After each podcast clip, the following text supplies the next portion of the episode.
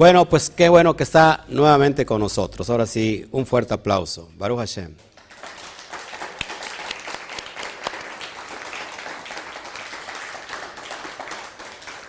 Bueno, les saludamos desde acá, desde México, a todas las naciones. Damos la bienvenida a todo lo que es Estados Unidos, a todo México, Centroamérica, Suramérica, Iberoamérica, Europa, a todas partes del mundo. Un fuerte de la cuenta de 3, 1, 2, 3. Shabbat Shalom. ¿Cómo está usted más débil que, que un muerto que está ahí recuperándose? Bueno, pues gracias a todos. Tenemos hoy un estudio importante, impresionante, ya sabes. Mire, mejor están aplaudiendo allá afuera que todo usted. Bueno, eh, están construyendo aquí de lado, al lado de, la, de esta propiedad y a lo mejor vamos a estar escuchando ahí algunos golpecillos. Bueno, eh, nada que preocuparnos. Estamos hoy, eh, amados hermanos, muy contentos por tenerlo aquí en este tiempo, en este lugar. Baruch Hashem por todo lo que el Eterno hace, por todo lo que el Eterno nos da. Así que ya sabes que si estás en YouTube y no te has suscrito, por favor, suscríbete y activa la campanita de, los, de, las notificaciones para que te llegue todo, toda nuestra información en tiempo real deja tu mensaje, ponle un me gusta porque es importante, porque eso lo, toma mucho en cuenta YouTube y compártelo en todas tus redes sociales y en tus grupos de WhatsApp. Si estás también en Facebook, por favor también dale me gusta o dale o regálanos un corazón grandote así, bonito, hermoso, eh, y deja tu comentario y comparte en todos tus grupos de WhatsApp y tus redes sociales. Así que bienvenidos todos, Baruch Hashem, por los que ya se están eh, eh, comunicando, integrando a esta a este estudio que vamos a dar. ¿Alguien ha escuchado el pan de la vergüenza? No, diga, no. Bueno, vamos a ver qué es el pan de la vergüenza. Por eso puse ahí como subtítulo el pan de la vergüenza. Sí, vamos a ver, entender qué es el pan de la vergüenza. Porque muchos sin quererlo estamos metidos en esta dimensión sin saberlo. Pero el peor de los casos es que estamos alando y jalando algo que, hay, que es de mucha preocupación a nuestra vida. Así que vamos a orar antes de eso. Padre, te pido que el Reshaín que está haciendo ruido, que se calle, papá. Que tú tienes el poder para acallar todas las fuerzas eh, negativas. Así que atamos al hombre fuerte que está del otro lado pegándole fuerte. Que, que pueda callarse porque estamos dando un mensaje que es muy serio. Te doy toda la gloria a ti, Padre. Bendito seas por todo lo que has de ser, por todo lo que has de hacer, perdón, por todo lo que que está ya resguardado, papá, para este tiempo, para este momento. Así que Baruch Hashem, Padre, por el mensaje, eh, por eh, la enseñanza, porque no lo vamos a comer como pan, como con esta hambre de seguir aprendiendo, papá, y que precisamente nos saques de esta dimensión del pan de la vergüenza, que nos enseñes qué es, para que nos ayudes a, a dimensionar el propósito para nuestra vida. Amén, amén y amén. Bueno. Pues dicho esto, acuérdense que estamos estudiando el libro de, de Johanán, el libro de Juan, el libro de los secretos. Bueno, hoy quise hacer un paréntesis para enseñar esto. Esto realmente que, que, vamos a estudiar hoy lo íbamos a enseñar ayer en la clase de Zoom. Entonces yo dije, no todos se conectan, los de la casa aquí física se conectan a Zoom. Entonces será bueno que también ellos lo, lo escuchen. Así que di otro mensaje ayer por la noche y este lo voy a lo resguardé para el día de hoy para que toda la comunidad física que está aquí presente lo, lo escucha, lo escuche, perdón, y lo entienda. Dentro de ocho días tomaré el curso, el ciclo de estar estudiando el libro de Juan. ¿Les parece bien? Y bueno, pues vamos a, dar inicio entonces. ¿Qué es el pan de la vergüenza? Bueno, vamos eh, al texto original que viene en Bereshit capítulo 3, verso 10 donde aquí nos está enseñando algo profundo. Adán, acuérdense que Adán se dio cuenta que estaba desnudo. Dice el texto, y él respondió, y el hombre fuerte pega más fuerte, vean, para que se escuche. Así no sirvió de nada la oración, ¿no? Bueno, y él respondió, oí tu voz en el huerto y tuve miedo porque estaba desnudo y me escondí. Tuve miedo porque estaba desnudo y me escondí. ¿Cuándo eh, se da esto, amados hermanos? Cuando Adán se da cuenta que ha desobedecido. Se escondió porque estaba qué? Desnudo. Ahora, aquí viene todo este dilema Desnudo en el hebreo es la palabra eirom, eirom, que también no solamente hace alusión a desnudo, sino que también hace alusión, eh, o el término desnudez o desnudo también se, se aplica para la vergüenza. Nos da vergüenza cuando estamos desnudos. Así que de aquí vamos a entender por qué el pan de la vergüenza. ¿De dónde se origina el pan de la vergüenza? Yo les digo que este acto de que Adán fue expulsado, en realidad, quien se expulsó fue Adán mismo, ¿sí? Él se expulsó de esta, de la dimensión. No sé si me puedan hacer el favor de ir a, amada esposa, que si puedes ir a tocar tantito. Solamente es, una hora la, que, porque dile que estamos grabando este estudio y que yo sé que esa persona es muy respetuosa. ¿Eh? ¿Es allá? ¿No es acá? Yo la escucho por ahí, ¿no? Investiguen, por favor, y si nos pueden, que nos aguanten una hora porque estamos grabando el estudio y lo estamos transmitiendo a nivel mundial. Ok, muchas gracias. Así que, amados hermanos, de aquí se origina, preste atención a los que, los que están aquí ya en la sala, de aquí se origina la separación del hombre con el Boreolán, el Padre Celestial, el, Padre Eterno. De aquí se origina esta separación. De aquí vamos a, mirar el tópico.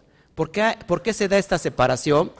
Que es precisamente separar el Adán Harrison de su propósito original. Y esto tiene que ver con la vergüenza. Amén. Bueno, entonces se da la separación entre el hombre y Hashem. Si hay una separación, el propósito de esto es que venga una unidad. ¿Están de acuerdo conmigo? Es decir, ¿qué, originó la separación? La desobediencia, la, ¿cómo se puede decir? La, se, me, se me estaba borrando el cassette por, por lo que estábamos aquí escuchando. Bueno, ¿por qué vino la separación? Por la transgresión. ¿Ok?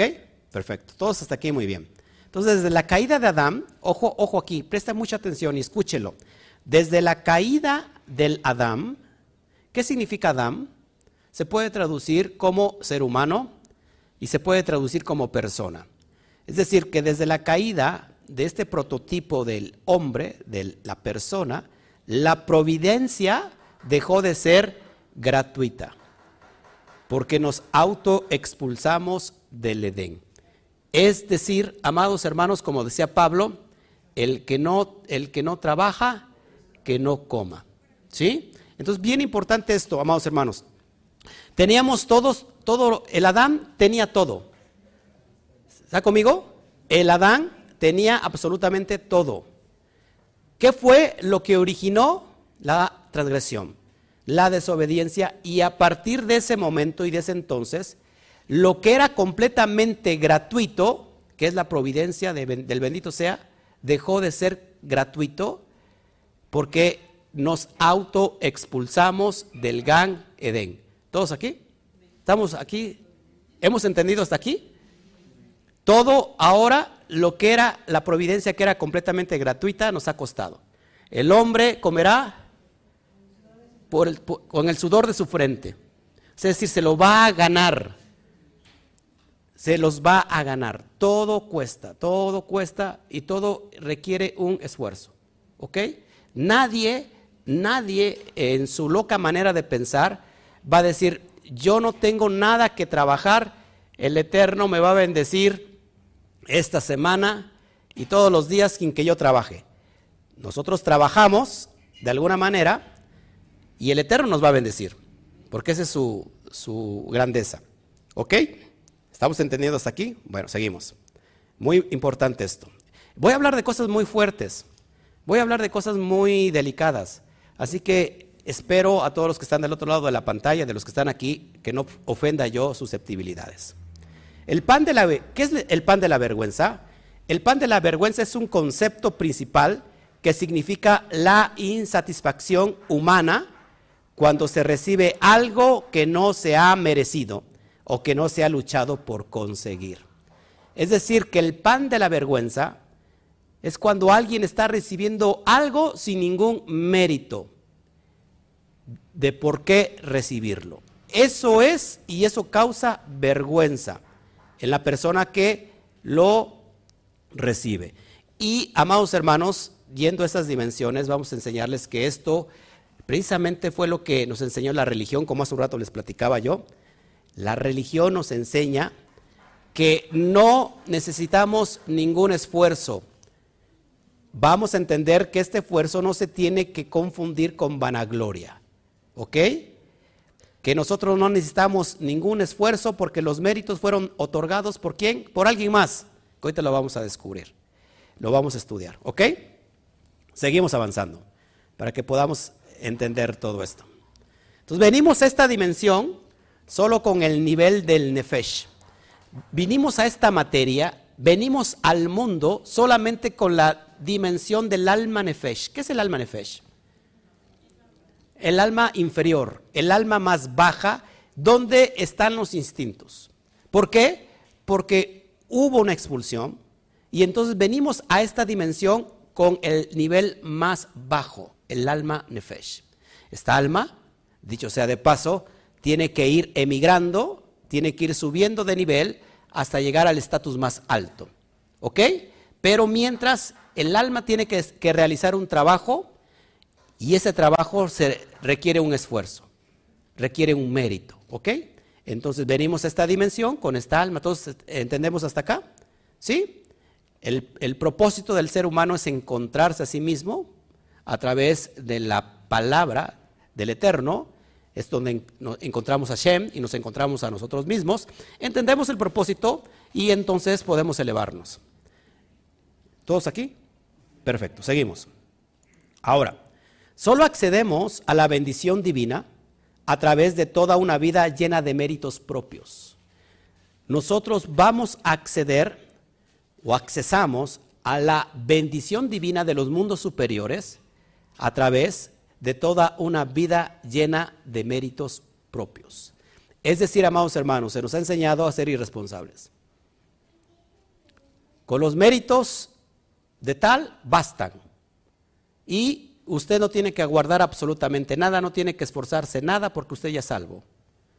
Eso fue lo que se nos ha enseñado en la religión.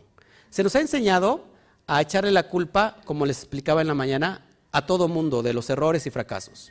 Alguien más tiene la culpa de, lo, que está pasando. Es decir, esta consecuencia que tengo de crisis, de, adversidad, de enfermedad, de lo que sea, alguien más tiene la culpa. La culpa la tiene el diablo, ¿no? Es la religión que te, que te enseña a echarle la culpa. La psicología te enseña a echarle la culpa a tu padre o a tu madre, porque tú no tuviste la culpa. De chiquito te hacías eh, en, el baño, en la cama, y, ahí te traumaste y la culpa no era tuya porque tus padres no te limpiaron. El chiste que resulta quizás por un momento benéfico, pero a la vuelta de la esquina te das cuenta que ya tienes doble culpabilidad, porque te sientes culpable porque ahora has culpado a tus padres. No sé si me explico. Entonces aquí en la, en la materia el ego te enseña a que tú no tienes ninguna responsabilidad de lo que te está pasando, alguien más tiene esa responsabilidad. Lo mismo ha pasado con la salvación. La salvación y el accesar a esas dimensiones divinas se obtiene solamente a través del de el mérito de alguien más, de alguien mayor que tú. Y usted no tiene que hacer absolutamente nada. Usted ya es salvo porque simplemente usted recibió el nombre de, del Salvador según la religión que usted esté. Y usted es completamente salvo. Esto es eh, completamente errado porque se nos ha quitado toda la responsabilidad. Y creo que la palabra es clara cuando dice que todo lo que el hombre sembrare, eso mismo segará, eso mismo cosechará. Así que muy, muy pendientes, muy atentos con lo que estamos hablando, porque todo lo que estamos hablando tiene un propósito, tiene bases y tiene fundamento. Seguimos. Los logros obtenidos en esta esfera dependen del nivel del alma que tengamos, lo que se le conoce como la ley de la causa y efecto. No, es que va trazado ahí, o sea, ahí va trazado y aquí vamos, acabamos bien, pero ahí se está proyectando atrasado. Ok, présteme atención, porque porque eh, todo lo que hayamos obtenido en esta dimensión depende exclusivamente de lo que hayas logrado, lo que hayas hecho, la ley de causa y efecto. A mucha gente piensa que el Eterno va a bendecir cabezones, piensa que va a bendecir flojonazos. El Eterno bendice a personas que trabajan. Fíjense, ¿cómo resulta esto? ¿Por qué el vecino tiene más dinero que yo? ¿Por qué el vecino tiene un coche nuevo y yo no tengo un coche nuevo que soy creyente y el vecino es un condenado este, apóstata, hijo del diablo? ¿Y, ¿Y por qué está mejor bendecido que yo? ¿Sabes por qué? Porque él se ha esforzado en obtener lo que tiene. Esa es la única diferencia entre alguien que se le ha enseñado que él no tiene la responsabilidad y que solo se tiene que abstener del pan de la vergüenza. Es decir, de, de que alguien más le dé aunque no se lo merezca. Por eso decía que Pablo decía, el que no trabaje, pues que no coma. Y hay mucha gente que está esperando que, pase a un nivel, por ejemplo, mayor en la dimensión del trabajo. Yo estoy aquí para lograr grandes posiciones, no estoy aquí para, para ser un barrendero, yo no, no, estoy criticando, todos los empleos son, son buenos, pero hay gente que piensa que la persona nació para ser gerente, no para ser un despachador. Yo nací para ser gerente, para la casa y dice, padre, padre, oro para que me des la gerencia. ¿Qué es lo que tiene que hacer ese hombre? Esforzarse cada día a través de méritos, ¿para qué? Para que entonces lo volteen a ver y entonces le digan, ¿sabes qué? Este está para gerente. Pero sin embargo el, hombre se va a casa y está orando todos los días que venga la propia empresa a tocarle y ni siquiera ha presentado sus papeles para hacerse notar. Estoy esperando que vengan a tocarme porque eh, Dios me prometió un, un puesto grande, me prometió algo grande, entonces yo lo creo y estoy esperando que me vengan a tocar. ¿Qué tiene que hacer ese hombre? Esperando que, esperan, esperar a que le vengan a tocar o el hombre tiene que ir a tocar las puertas. Tiene que esforzarse. Y muchas veces no lo hemos entendido y hemos confundido que nos merecemos todo. En realidad no nos merecemos nada porque nos expulsamos del Gan Eden. Y ahora todo, toda la providencia se tiene que traer a través del esfuerzo. Y vamos a ir aclarando todos estos, estos dilemas. La manifestación del reino de los cielos, ojo aquí, es una realidad en el alma interior. Lo que hace un ratito les platicaba. La manifestación del reino de los cielos, que acuérdate que en el texto del Nuevo Testamento, reino de los cielos, o reino de Dios es exactamente lo mismo. O vida eterna, una vez más, reino de los cielos, Malhut Shamaim, reino de Dios, Malhut Elohim, y vida eterna son exactamente es el mismo concepto. Es para referirse a lo mismo. Entonces, amados, la manifestación del reino de los cielos es una realidad en nuestra alma. ¿Cómo vivimos el reino de los cielos? ¿Se acuerdan quién le pregunta a quién? ¿Qué debe de hacer para entrar en la vida eterna o en el reino de los cielos? El joven rico. El joven rico se acerca a Yeshua, maestro, ¿qué debe hacer para obtener la vida eterna, para entrar en la vida eterna? ¿Y qué le dijo Yeshua? Guarda los mandamientos. Así que guardar los mandamientos nos establece en la dimensión del reino de los cielos. Así que esta, esta alma tiene que recibir el reino de los cielos en su interior para que por medio de los méritos que haya hecho, esta alma sea elevada y deje el nivel inferior que es el Nefesh y pase al estado Neshama. ¿Todos aquí? El estado Neshama, donde todos tenemos que llegar y estamos potencializados para unificarnos con los mundos superiores, con las emanaciones superiores, para que me vaya entendiendo. Se puede entrar a esta dimensión, es decir, el reino de los cielos, sin esperar algo externo. Por eso yo les explico y aquí no quiero herir susceptibilidades y lo voy a hablar con mucho respeto por los que nos miran del otro lado de la pantalla y, por los que están aquí presentes. ¿Por qué? Fíjense esto. Pensamos que el reino de los cielos es esperar algo externo. Hace un rato les decía, estamos, hay gente que espera que regrese el Mesías. Esperan que sean arrebatados de la gran tribulación y que cree la tribulación está aquí y ellos no se han ido.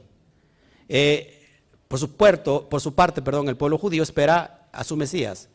Y creo que su Mesías ya se tardó también mucho. Así que mucha gente espera que venga el Mesías para que sea salvo, para que pueda entrar al reino de los cielos. Sin embargo, Yeshua le dijo en ese momento al joven que guardara los mandamientos y eso es entrar al reino de los cielos. Así que el, reinado milenial que, proclamó Yeshua no es otra cosa sino el estado de conciencia que tiene que tener el alma. Es decir, que cuando una persona se mira al espejo, está viendo al propio Mesías. ¿Por qué? Porque eh, Pablo decía de esta manera, ya no vivo yo, sino el Mashiach vive en mí. ¿Y qué es el Mashiach viviendo en nosotros? Amados, es un estado de conciencia. Lo que se conoce como Tiferet. La Tiferet, amados hermanos, que es en realidad se traduce como la belleza, es lo que emana eh, en el nivel del Ruach, en el nivel del, espíritu, esta armonía que, que trae esta conciencia elevada que le habla la conciencia mental. Nosotros tenemos una conciencia, acuérdate que la carne tiene sus pensamientos, la carne inclusive habla. ¿Cuántos han escuchado oír hablar a la carne? Bueno, cuando le habla a sus esposa que está hablando la carnalidad ahí. Pero, o al revés. Todos tenemos eh, nuestra conciencia mental donde se va a manifestar el ego. El ego no es otra cosa que la carnalidad del Yetzer Hará que nos está hablando. Haz esto y haz aquello. Y todo va en contra de la voluntad del bendito sea. ¿Ok? Hace un rato les explicaba la mujer samaritana, los perushín y Yeshua como maestro que le dice no te condeno. Esto lo vi el miércoles y lo voy a dar próximamente en la clase que venga de Juan capítulo 8. Pero más o menos ya lo tienen ustedes entendidos que cuando nosotros, amados hermanos, estamos esperando algo que nos venga a salvar, y Yeshua en realidad dijo, ¿saben qué? El reino de los cielos es guardando los misbot, guardando los preceptos, y eso es lo que te hace entrar a la, a la vida eterna. Así que Yeshua estaba, estaba hablando en, este, en el tiempo presente. Yeshua no estaba hablando en un tiempo futuro. Entonces, amados hermanos, cuando alguien espera algo del exterior que lo venga a salvar, ojo aquí, nuevamente, cuando alguien está esperando algo del exterior que lo venga a salvar, se está comiendo el pan de la vergüenza. Porque se piensa que se va a salvar sin tener ningún mérito. Por eso hay mucha gente que ora, y está bien que lo ore así, por los méritos de Yeshua, por los méritos de Jesús, dicen algunos. Y entonces piensan que como el maestro vino a cumplir todo, pues ya no tienen que cumplir absolutamente nada. Y Juan, eh, o perdón, dicho, su hermano menor, ¿quién es el hermano menor de Yeshua? Jacob. Jacob Hasadik, o Jacobo, el justo, dice en su carta que si usted tiene fe y no tiene obras, ¿podrá la fe salvarle? No, si la, fe sin obras es completamente muerta. ¿A qué se está refiriendo entonces el hermano menor de Yeshua? A lo que te estoy diciendo, que uno tiene que tener los méritos. Es decir, cuando alguien ora por los méritos de Yeshua, significa que también está haciendo esos méritos, igual que lo hizo su maestro. Por eso Pablo en Filipenses dice, haya pues en ustedes el mismo sentir. ¿Cuál es el mismo sentir que hubo en Yeshua, el Mesías? ¿Cuál es el sentir? Y ahí les dice que él fue obediente hasta la muerte y muerte del madero, muerte de cruz. Es decir, cómo Pablo recomienda a, la comunidad que emulemos los méritos de Yeshua. ¿Cuáles son los méritos?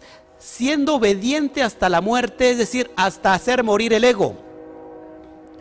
Ahora, ¿no me creen? Yeshua lo enseñaba diferente. Yeshua decía, todo aquel que quiera venir en pos de mí, sígame, niéguese a sí mismo y tome su cruz. Y sígame.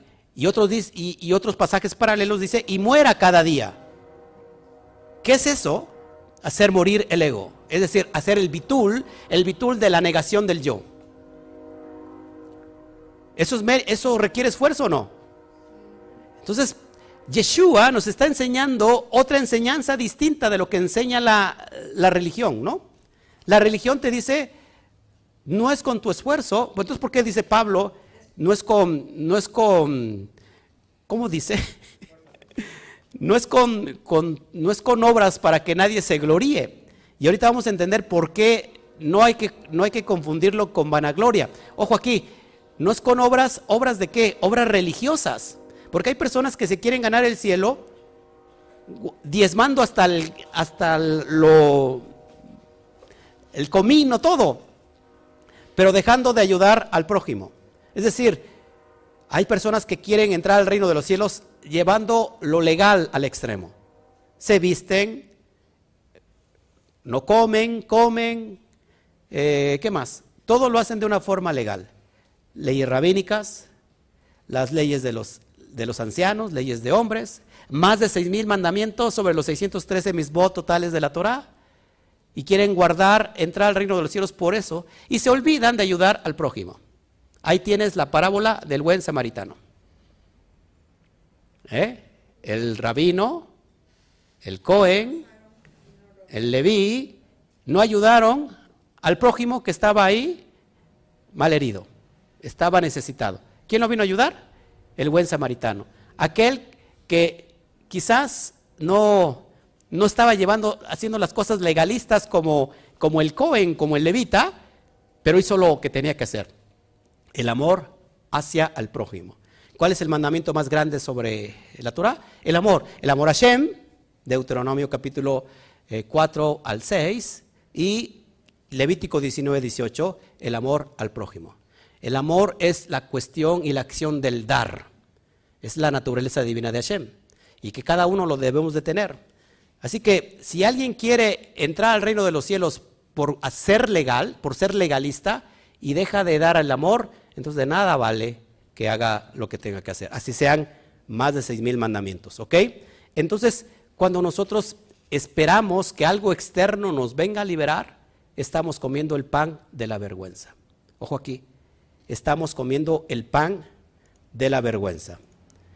Cuando se espera un beneficio, ojo aquí, que venga del exterior, sin que implique en nosotros un esfuerzo personal, ha caído en el pan de la vergüenza. Esperar que alguien más lo haga por mí yo ya no tengo que guardar absolutamente nada porque la ley quedó caducada, la ley era, no era este, completa, no tenía la fuerza para convertir, pero dice la Torah que la ley es perfecta que convierte el alma. ¿Están de acuerdo conmigo? Y entonces ya cumplió todo por mí alguien, nadie lo podía cumplir, solamente Jesús lo cumplió. Sin embargo, Yeshua dice Mateo 5:17, yo no he venido a cancelar, a abrogar la ley, ni los profetas, sino he venido a cumplirla, a darle eh, interpretación correctamente. Y de cierto les digo que no pasará la ley, no, no se quitará ni una yud, ni una tilde, hasta que haya pasado todo, hasta que se haya cumplido todo. Amados hermanos, la ley es eterna. La ley es por siempre y para siempre. Entonces, lejos de estar comiendo el pan de la vergüenza cuando alguien dice, por los méritos de Yeshua yo ya no tengo que hacer nada, es absolutamente todo lo contrario. Por los méritos de Yeshua tienes que hacer todo lo que hizo Yeshua. Negarte al yo mismo, matar el ego. Esa es la cruz. La cruz no es que venga tu suegra y se quede en la Navidad en tu casa. Esa no es la cruz. Ese no es el problema. La cruz realmente es, eres tú mismo somos nosotros mismos que tenemos que hacer matar el ego. No sé si me explico. Lo que tú, los que no les cae bien la suegra, es que en realidad usted se refleja en la suegra. Y su suegra hace todo lo que usted es. Por eso le cae mal la suegra. Pero en realidad es que es lo que no es lo que detesta de usted mismo. Así que cuando hacemos morir el ego, en realidad vamos a la cruz porque hacemos el bitul. ¿Estás de acuerdo? Pero cuando es todo lo contrario y decimos que alguien más lo haga por mí, está comiendo el pan de la vergüenza porque no tiene méritos. Y se ha quedado en el nivel más bajo, en el nivel del nefesh, eh, donde está el estado animal, donde está el estado de los instintos. Y nunca va a salir de ahí, porque el gran enemigo a vencer no es el diablo. El gran enemigo a vencer no es el satán, perdón, no es el diablo, no es tu suegra. El gran enemigo a vencer eres tú mismo. El Satán eres tú mismo que se opone a, los, propósitos que el Eterno ya puso en ti. El Eterno te prometió darte una empresa, una mega empresa, pues empieza con algo pequeño. Si el Eterno te, te, prometió que ibas a ser empresario, empieza vendiendo algo en la calle. Pero empieza. Si el, si el Eterno te, te prometió una, cadena de autolavados, de lavado de autos, Premier, a nivel mundial, bueno, empieza agarrando una cubetita y una franelita y ve a lavar autos a los estacionamientos. Así se empieza a hacer méritos para llegar hasta lo que el Eterno te, dio. Pregúntate, pregúntelemos a Abraham cuando le, le dijo, si sabes contar las estrellas de los cielos, así será tu descendencia. Y luego, ¿ustedes creen que Abraham no trabajó por merecer todo esto para que fuera accesar a estas dimensiones? Mire todo lo que trabajó. Tanto que, tanto que trabajó que hasta se le acumularon otra esposa y después otra esposa. Y después se metió en un grave problema. Todo requiere esfuerzo. Pregúntenle a Joseph, que rato vamos a hablar de él en la porción de la tarde, si Joseph no sufrió, porque tuvo un sueño grande y era el preferido de papá y el papá le pone una túnica de colores, que en realidad no es una túnica de colores, eso fue mal interpretado, pero le prometió algo grande al padre, que se, se iban a arrodillar delante de él. Y mire lo que pasó Joseph Hasadik. Pregunto, ¿pasó por problemas Joseph? claro que pasó. Por eso, amados hermanos, quien está interpretando una promesa del Eterno sin que tenga usted que hacer ningún esfuerzo, está completamente en algo vano. Olvídese de eso porque nunca va a llegar. Las historias grandes se realizan y se hacen trabajando desde lo pequeño. Por eso el Padre llama a Israel con la primera letra Yud, que es la letra más pequeña del alefato hebreo, la Yud, es una pequeñita, la más pequeñita, y, termina con la letra Lamed. La letra Lamed es la más grande del alefato hebreo. O sea que lo que el Eterno empieza como algo pequeño lo termina como algo grande. Pero usted quiere empezar con algo grande y no quiere empezar por lo pequeño. Entonces por eso dice la Torah, no menosprecies tu, tu pequeño comienzo. Hay personas que desprecian su pequeño comienzo. ¿No? Y por ejemplo, hermana Tere, que usted tiene una tienda de abarrotes, nunca le llame changarro. En verdad, porque hay personas que dicen, estoy con mi changarro.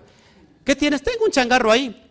Y literalmente es lo que vas a tener un changarro. No, yo tengo una gran empresa más grande que Soriana. Estoy metiendo gol. Exactamente, esa es la perspectiva.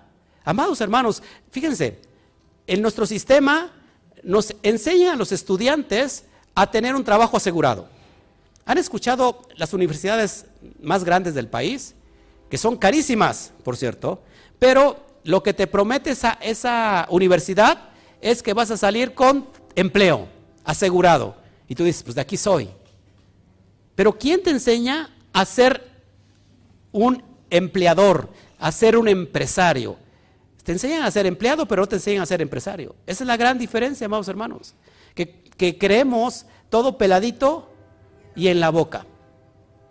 ¿Por qué? Porque así se nos enseñó a, nos, a ser irresponsable, a dejar que alguien más lo haga por mí.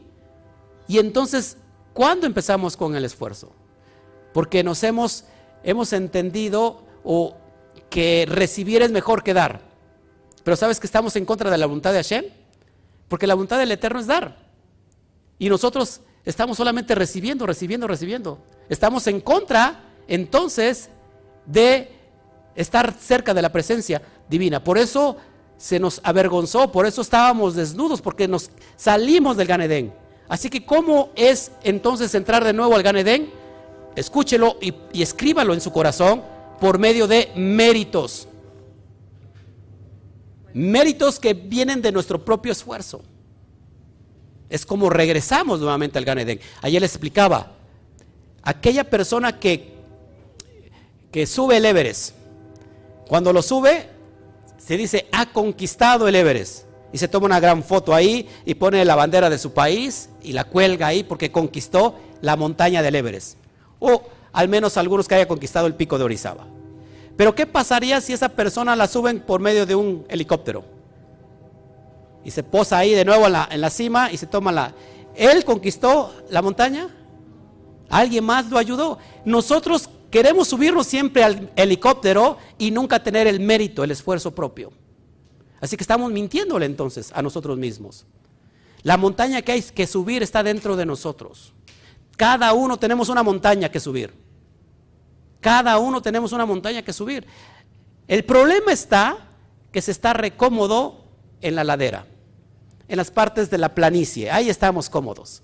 Sí, tenemos la, montaña, pero alguien más subió la montaña, que vaya Moshe por, por, la, por la Torah. acá lo espero. Y, el padre dijo a Moshe, ¿sabes qué? Quiero hablarle a todo mi pueblo. Y que decía, no, no, aquí estamos bien. En verdad, pues, eh, te lo agradecemos, Moisés, pero desde aquí, desde la tiendita, lo vemos. Sube tú, sube tú. El padre quería tener un encuentro con todo el pueblo. Y entonces así estamos nosotros. Queremos que alguien más nos baje la verdad, lo revelado. No queremos el esfuerzo, no queremos estudiar. Total, si en Shabbat se está repadre. Que alguien venga y nos enseñe en Shabbat y yo toda la semana me la paso ahí sin subir la montaña. Pero alguien ya me subió la montaña en el helicóptero. ¿Te das cuenta? Estamos en un error. La montaña la tiene que, que subir usted mismo por sus propios méritos. Sube la montaña. Me muero de tristeza de ver usted. Ya usted pensó en la montaña y ya se vio fatigado. Me falta el aire. Me, voy a desmayar. ¿Por qué, ¿Por qué, no les gusta subir la montaña? Porque cuando subimos a las alturas nos, nos viene la presión del aire. Subimos más dimensiones, a mayor altura, mayor presión. Y entonces no nos gusta la presión, pero queremos las alturas, ¿verdad? ¿Cuántos han orado, Padre, llévame a las alturas? Padre, muéstrame las alturas. Padre, muéstrame tus secretos. Padre, llévame a otra dimensión. Si el Padre te quiere llevar, pero tú no quieres subir, porque entonces viene la presión, vienen los problemas. Ay, me falta el aire. ¿Sabes que la punta de la montaña, a algunos les da el mal de la montaña, se marean y algunos pueden perder la vida, un, un paro cardíaco, porque hay mucha presión. Entonces, ¿por qué pedimos al Padre que nos lleve a esos niveles? ¿Por qué? Porque nos ha enseñado a vivir del pan de la vergüenza. Que alguien más lo haga por mí. Total, que me lo den peladito y en la boca. Eso es pan de la vergüenza. Entonces, solo el esfuerzo, ojo aquí, va a producir el mérito. Solo el esfuerzo va a producir el mérito. ¿Quieren entrar al reino de los cielos? Esfuércese. ¿Quiere ser salvo?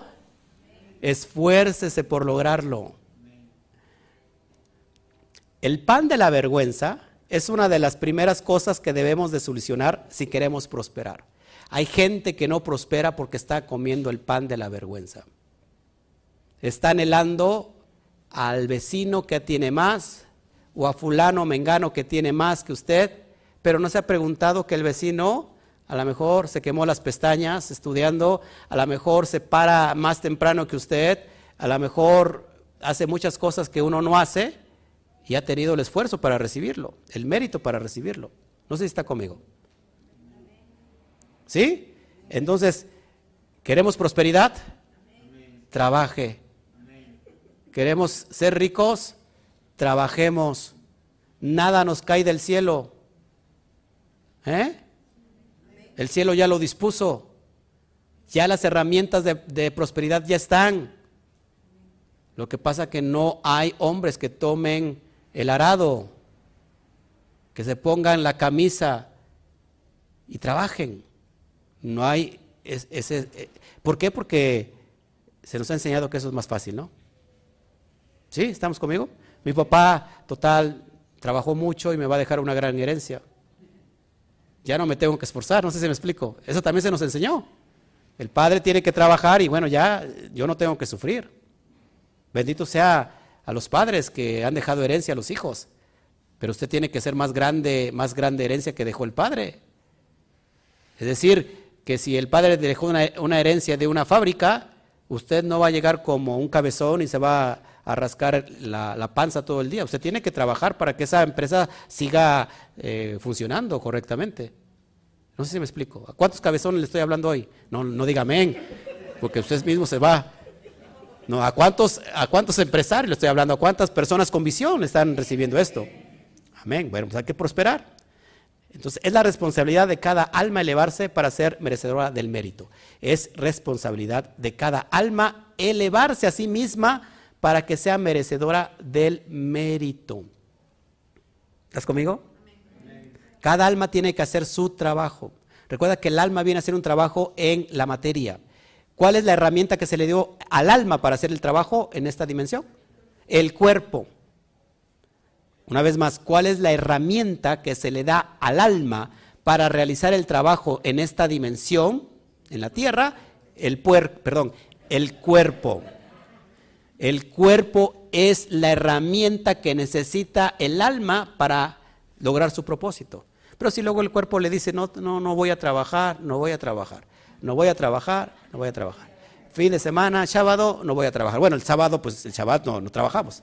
Domingo, que llegó la tía Juana, no voy a trabajar, no voy a trabajar. El lunes comienza de semana y usted no va a trabajar y no va a trabajar, está comiendo el pan de la vergüenza. ¿Está de acuerdo conmigo? Entonces, hay que trabajarle, amados hermanos. No confundir, ojo, el mérito con la vanagloria. Porque entonces nos desviamos al ego. Aquella persona que dice, yo he conseguido todo bajo mi esfuerzo, está haciendo a un lado al bendito sea. El bendito sea es nuestra ayuda y nos bendice cuando hacemos el esfuerzo. La fe es completamente activa. La fe no es pasiva. La fe pasiva dice estoy esperando, esperando, esperando y nada llega.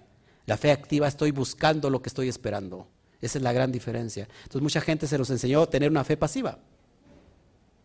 ¿Sí están de acuerdo conmigo? Yo no sé cómo va a suceder, pero va a suceder. No, tienes que hacer algo para que suceda.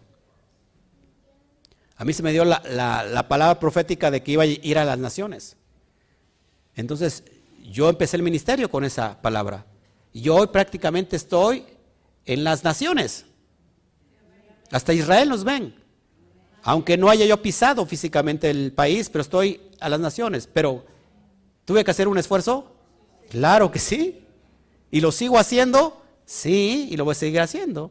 Así que cada uno tiene ese mérito. Así que no confundir la vanagloria. La vanagloria es el ego en su máxima potencia. Yo consigue todo, este es el reino que yo hice. ¿Se acuerdan quién dijo eso? Este es el reino que hice yo. Se puso a contemplar a todo su, a todo su reino y lo hicieron que comiera pasto como animal. Nabucodonosor terminó como loco porque vio todo su imperio y dijo, wow, qué imperio, qué imperio he logrado yo, wow, qué tremendo. Y entonces el Eterno dijo, ah, sí, bueno, te vas a comer pasto. Los méritos que nosotros hacemos es con la ayuda del bendito sea, basados en sus estatutos, en su poder. Pero nosotros tenemos que hacer algo. Y después de que haber obtenido algo, decir, papá, qué tremendo lo que has hecho a través de mí. Esa es la gran diferencia. ¿Sí? ¿Están de acuerdo conmigo? Bueno, entonces no confundir con la vanagloria. En el Mashiach, ojo aquí, el Mashiach interior fue la enseñanza de Yeshua. Lo que hace un rato les explicaba. Yeshua, la enseñanza del maestro fue un Mesías interior, nunca un Mesías exterior, lo que les explicaba yo hace un ratito. Ojo aquí, y lo voy a decir con mucho respeto, también con mucho respeto. Ustedes saben que yo hablo, hablo las cosas como son, pero con mucho respeto. En realidad con mucho respeto. ¿Cuántos de aquí creemos en el libre albedrío? Y si las personas que no creen en el libre albedrío serían como unas máquinas, como unos robots, pero el Eterno nos dio libre albedrío. Selen Elohim tiene que ver con el poder de la decisión. El Eterno dijo a Moshe, dile al pueblo que yo pongo delante de ellos la vida y la muerte, la bendición y la maldición. Y nos dijo, escojan pues la vida y la bendición. Ojo aquí, Libre albedrío es tener el potencial de decidir para bien. Y luego de poder decidir bien tengo consecuencias de prosperidad. Pero desgraciadamente nosotros nos hemos inclinado hacia el mal y las decisiones que hemos tomado son completamente malas. ¿Qué tenemos como consecuencia? Lo que hemos sembrado. Nadie puede esperar eh, cosechar manzanas o melones si ha sembrado limones.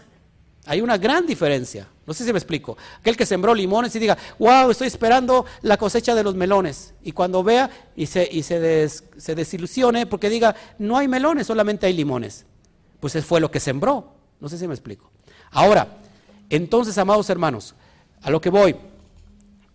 Cuando pensamos religiosamente que viene el Mesías, y que viene a cambiar toda la tierra, entonces estamos creyendo en una falacia porque viene el Mesías con una varita mágica y todo lo va a componer. Esperamos que venga con una varita mágica y componga todo. La pregunta es, ¿y dónde queda el libre albedrío?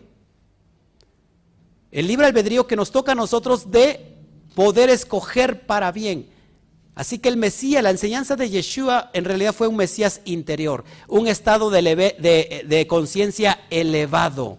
Es decir, que cuando alguien eleva la conciencia, tiene la capacidad de poder cambiar sus acciones, por lo cual entonces va a generar ciertas consecuencias de bien. ¿Estás de acuerdo conmigo? ¿Por qué lo digo esto? Porque Yeshua así lo, enseñaba y yo se los, mostré hace un ratito. Fíjate lo que dice el texto de Lucas, se, me olvidó ponerlo aquí, ni dirán, helo aquí o helo allí, porque aquí el reino de Elohim está entre vosotros. La enseñanza del maestro es enseñarles, valga la redundancia, a sus discípulos que el Mesías vive dentro de nosotros. Mashiach, que es un código de la luz que viene del bendito sea y viene a proyectarse para que la vasija lo reciba y esta vasija es el ser humano, el Adán. Así que Mashiach está dentro de nosotros, dentro de nosotros está esta cosmovisión y esa fue la enseñanza del maestro. Ni está aquí el reino de los cielos, ni está allá. El reino de los cielos está dentro de vosotros, entre vosotros. Amados hermanos, esa es la gran cosmovisión que debemos de tener y la gran responsabilidad que cuando nosotros decidimos para bien, entonces hacemos cambiar la conciencia y entonces hacemos bajar a Yeshua o hacemos bajar al Mashiach. En este caso, ¿por qué? Porque esa es la atracción del poder cambiar las conciencias y entonces que venga el reinado milenial. El reinado milenial empieza cuando te empiezas a gobernar a ti mismo. Nuevamente, el reinado milenial comienza cuando te empiezas a gobernar a ti mismo, a tu ego, a tu persona. Por eso Yeshua decía, amados, este es mi cuerpo, este pan representa mi cuerpo, comedlo. Esta sangre, esta, esta, esta copa, este vino representa mi sangre, bebedlo. Es decir, literalmente estaba diciendo, cómame a mí. ¿O qué estaba diciendo? coman mi enseñanza que les estoy mostrando, coman la enseñanza, coman, bébanla, pónganla por práctica, interioricen mi enseñanza. Hay que interiorizar la Torah. Si nosotros podemos interiorizar la Torah, amados hermanos, podemos cambiar todo el macrocosmos. Así que el cambio de las atmósferas divinas, celestiales, empiezan no de, lo fuera, de lo, de lo externo hacia lo interno, sino de lo interno hacia lo externo. Amén, amados. Como es arriba es abajo. Como es adentro es afuera, puedo añadir también. Porque conforme estamos viviendo de nuestro interior, es lo que estamos recibiendo. Es como estamos percibiendo el cosmos. Es como estamos percibiendo nuestra realidad. Cambia tu interior y vas a empezar a cambiar tu, tu realidad. Así que tenemos, cada quien tenemos la realidad que merecemos. Hoy tenemos una cosmovisión de unidad masiva porque la humanidad está perdida. ¿Y qué está recibiendo? Lo que hay en el interior de cada ser humano y estamos siendo atacados por esta enfermedad, por esta pandemia. ¿Por qué? Porque es la creación, lo que el propio ser humano creó, destruirse a sí mismo. ¿Estás de acuerdo? Entonces, tenemos que cambiar nuestro interior. Así que, amados hermanos, el reino de los cielos ni está aquí, ni está allá, el reino de los cielos está dentro de ustedes, entre ustedes. Ahí está el reino de Dios, la conciencia Mashiach, que nos lleva a despertar y que nos lleva a salvar esta conciencia mental que todavía está dormida. Es decir, que esta conciencia mental tiene que despertar, esta conciencia del Nefesh, tiene que despertar. la conciencia Mashiach que, es, eh, que está eh, elevándose ahí que, y coopera también a, través del Ruach, está trayendo esa influencia al alma Nefesh para que sea elevada y que esa alma eh, deje su cautiverio, que salga de Egipto que salga del, exilio y que a donde vaya a la parte más elevada. Así que el Mashiach está dentro de nosotros. ¿Estás de acuerdo? Bueno, seguimos, ya voy a terminar. El pan de la vergüenza nos aleja entonces de la presencia divina. ¿Por qué? Porque ya vimos cuál es el, el, de dónde viene el origen, que nosotros nos expulsamos por nuestra desobediencia. Y entonces Mashiach enseñó que esa enseñanza es interior, y nos enseñó cómo entrar de nuevo a esa presencia divina del Gan Eden. ¿Cómo, cómo, ¿Cómo nos enseñó y cómo es? Por los méritos de obediencia. Él tuvo los méritos de obediencia y nosotros que estamos sus alumnos y creemos en Yeshua como el maestro, somos sus alumnos, tenemos que hacer los mismos méritos de Yeshua. ¿Se puede o no se puede? Alguien dijera no se puede porque Yeshua es Dios. Entonces Pablo está completamente loco de la cabeza. Yeshua dijo, hasta que todos lleguen al, tamaño, a la estatura del varón perfecto. ¿Qué es el varón perfecto? Es Mashiach. Mashiach es el estatus perfecto y que en este caso vistió a Yeshua y Yeshua cumplió porque fue tentado en todo, con la posibilidad de pecar, sin pecar, llevó, llevó, llevó el estatus del Mashiach y cumplió con la obediencia y por esos méritos nos metió de nuevo al Ganedén. Ahora, nosotros muy bonitos, ¿nos vamos a meter al Ganedén sin hacer nada? No, al contrario, tenemos que echar por tierra la desobediencia. ¿Cómo se echa por tierra la transgresión? Obedeciendo. Por la desobediencia vino la muerte, por el pecado vino la muerte, entonces por la obediencia viene la justicia.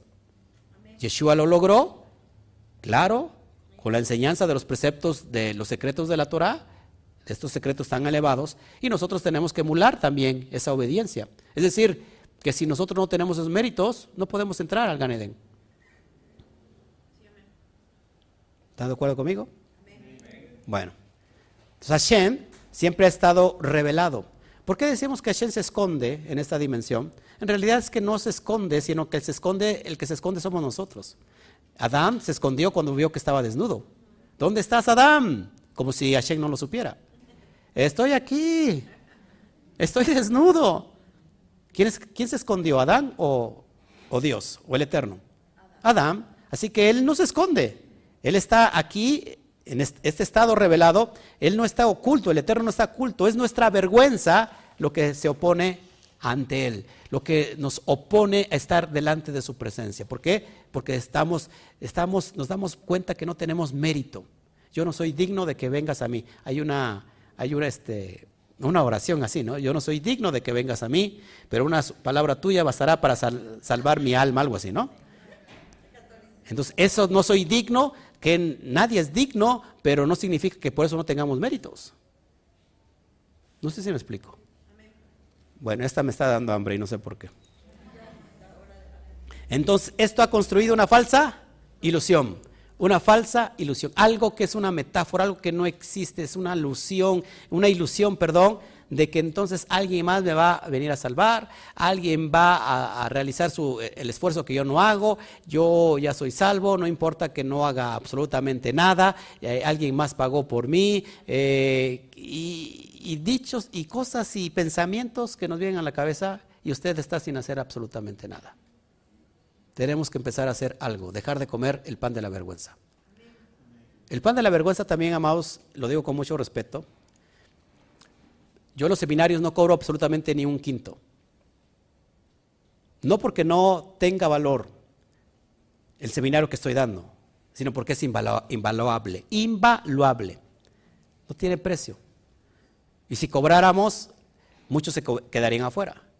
Pero hay mucha gente que recibe y no da. Dice, ah, yo estoy creciendo por los méritos de alguien más. Está comiendo el pan de la vergüenza. Nosotros tenemos que poner también nuestro esfuerzo.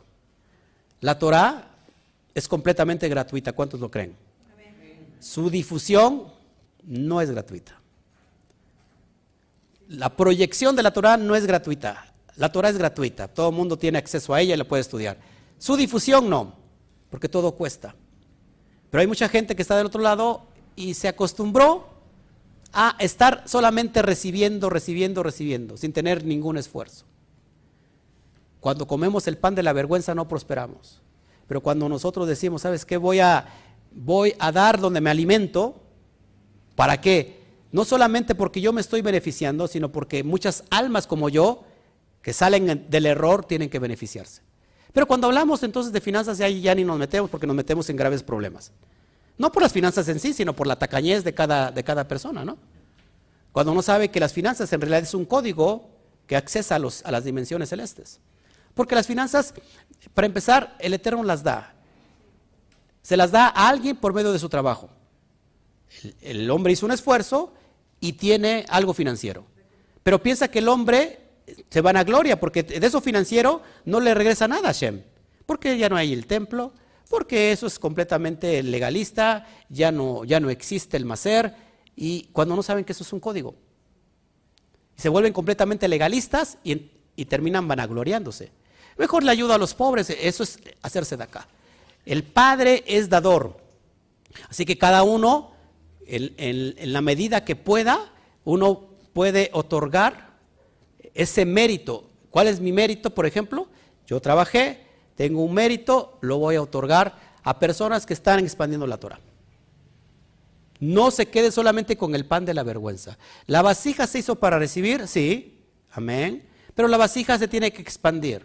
Es decir, que la vasija puede llenarse y deja de expandirse cuando se cierra. Entonces, cuando, la vasija está abierta, cuando esta, esta, esta vasija recibe, entonces empieza a dar. ¿Me explicó? Porque está emulando la, la gran naturaleza del bendito sea, que es dar. Todo en la vida y en el mundo y en la, en la dimensión del cosmos tiene que ver con el dar y el recibir. Hay un gran desequilibrio. Y cuando viene un gran desequilibrio tenemos grandes problemas, porque solamente está la cuestión del dar. El Padre quiere dar y esa es su, su, ¿cómo se llama? Su voluntad. Pero las vasijas tienen que aprender del Padre. Por eso Yeshua decía las cosas, yo hago las cosas que veo hacer al Padre. Yeshua también se daba a sí mismo. No solamente es recibir, sino también es dar.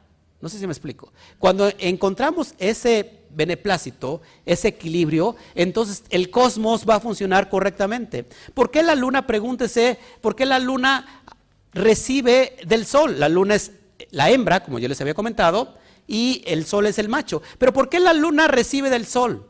La luna recibe sin tener méritos, la luna hace su rondín, hace su mérito, entonces el sol la llena de beneficios. Y después ese beneficio de la luna también lo proyecta hasta la tierra, por ejemplo, las aguas de los mares, eh, la luna influye sobre las aguas de, los mares. Las, ¿eh? las siembras influyen sobre la luna. O la luna influye, perdón, sobre las siembras. ¿Estás conmigo? Entonces, amados hermanos, siempre toda la cosmogonía es el equilibrio entre el dar y el recibir. Imagínate, las aves de los cielos no hilan ni trabajan desde el concepto humano, pero las aves hacen su trabajo, tienen sus méritos y por eso reciben. Fíjense, ¿cuál es el mérito? Y que ese mérito está dentro de su propia naturaleza. El ave come un fruto y después lo desecha las semillas a través de la defecación, pero esta ave ya se fue, ya voló no sé cuántos kilómetros y defeca y esas semillas caen y vuelven a producir árboles frutales. El ave está haciendo sus propios méritos, así que el Padre la sustenta. Todo en, la, en, la, en, esta cosmovisión, todos hacen sus méritos. ¿Por qué pensamos que el ser humano no tiene que hacer ni, absolutamente ningún mérito? Esa es una equivocación, esa es una ilusión, no sé si estás conmigo. Todo, todo, el sol tiene el mérito de trabajar tiene que hacer su ciclo. La tierra, todo lo que vemos hace su propio trabajo. ¿Por qué el ser humano no, no hace su trabajo? Es la pregunta. Cuando nosotros no estamos haciendo eso, no vamos a ser eh, prosperados, porque estamos comiendo, nos hemos acostumbrado a comer solamente el pan de la vergüenza. Ojo aquí, es muy importante. Bueno, seguimos. Ya voy a terminar. Ya me puso usted cara de fuchi y ya con eso, y de hecho ya terminé. Ya terminé porque me, puso cara de fuchi. Y no, no es cierto, lo digo con mucho respeto. Bueno, pues gracias, gracias a todos, a todos por estar con nosotros. ¿Qué les pareció el estudio?